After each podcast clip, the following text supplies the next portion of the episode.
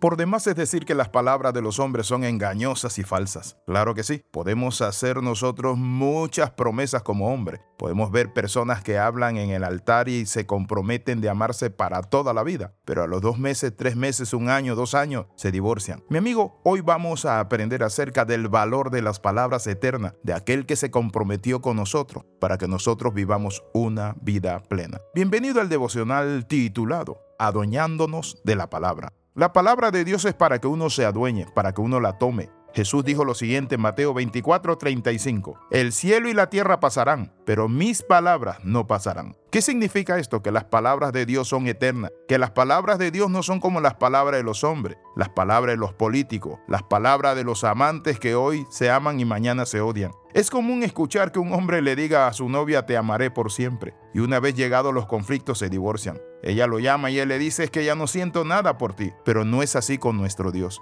La Biblia nos dice, su palabra nos dice algo que me impresiona, que debe llenarnos de valor, debe llevarnos a esa victoria, a tener esa fe en el Señor. Y la palabra que Él nos dice es, yo nunca te dejaré ni te desampararé por toda la eternidad. Yo no sé por qué prueba esté usted pasando en este momento, qué lucha se está llevando, qué situaciones adversas, qué conflictos, necesidades, batallas en su mente, que quizá le cueste pararse o levantarse de la cama. Levántese. Usted tiene un Dios maravilloso que le ha dado su palabra. Van a venir luchas y pruebas. Él dijo, en el mundo van a tener aflicciones, van a venir momentos difíciles, pero confíen en mí, en mi palabra. Yo estoy con ustedes todos los días hasta el fin del mundo. Es común entonces escuchar muchas veces que nos prometen cosas que no nos cumplen, pero nuestro Dios todo lo que ha prometido lo cumplirá. Abre tu corazón y cree esa palabra ahora, porque Dios vendrá a tu vida a respaldar ese compromiso que Él hizo contigo. Él te tocará y sanará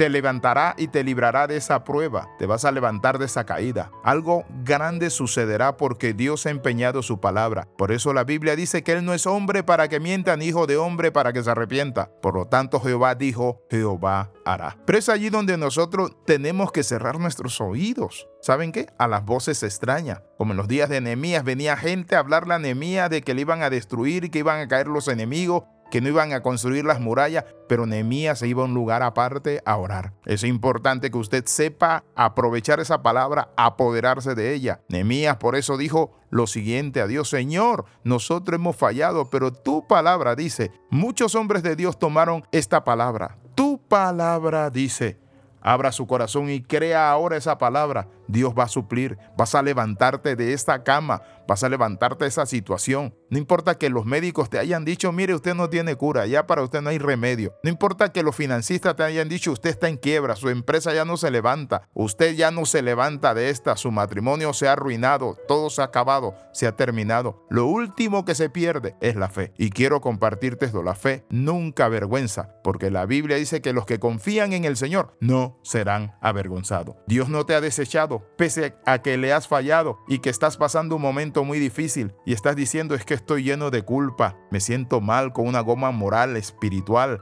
he fallado, me he revolcado en el pecado, pero Él te dice, si siete veces cae el justo, siete veces volverá a levantarse, porque Jehová no le dejará tirado, Jehová no te dejará allí. Él extenderá su mano y te va a levantar, pero levántate en esta hora. Podemos ver entonces que la palabra de Dios te dice no temas, por lo que te puede hacer el hombre. Hay personas que tienen poder terrenal, pero Dios tiene todo el poder celestial. La palabra de Dios es la palabra del Todopoderoso. Necesitamos abrir nuestros oídos. Quizás me vas a decir, pero pastor, es que usted no está pasando lo que yo he pasado o estoy pasando. Espera un milagro, espera cosas grandes. No te quedes tirado, levántate, porque el cielo y la tierra pasarán, mas su palabra no pasará. ¿Y qué palabra te dio Dios a ti? La palabra que me dio Dios y que te da a ti es, no temas yo estoy contigo todos los días hasta el fin del mundo. Oramos.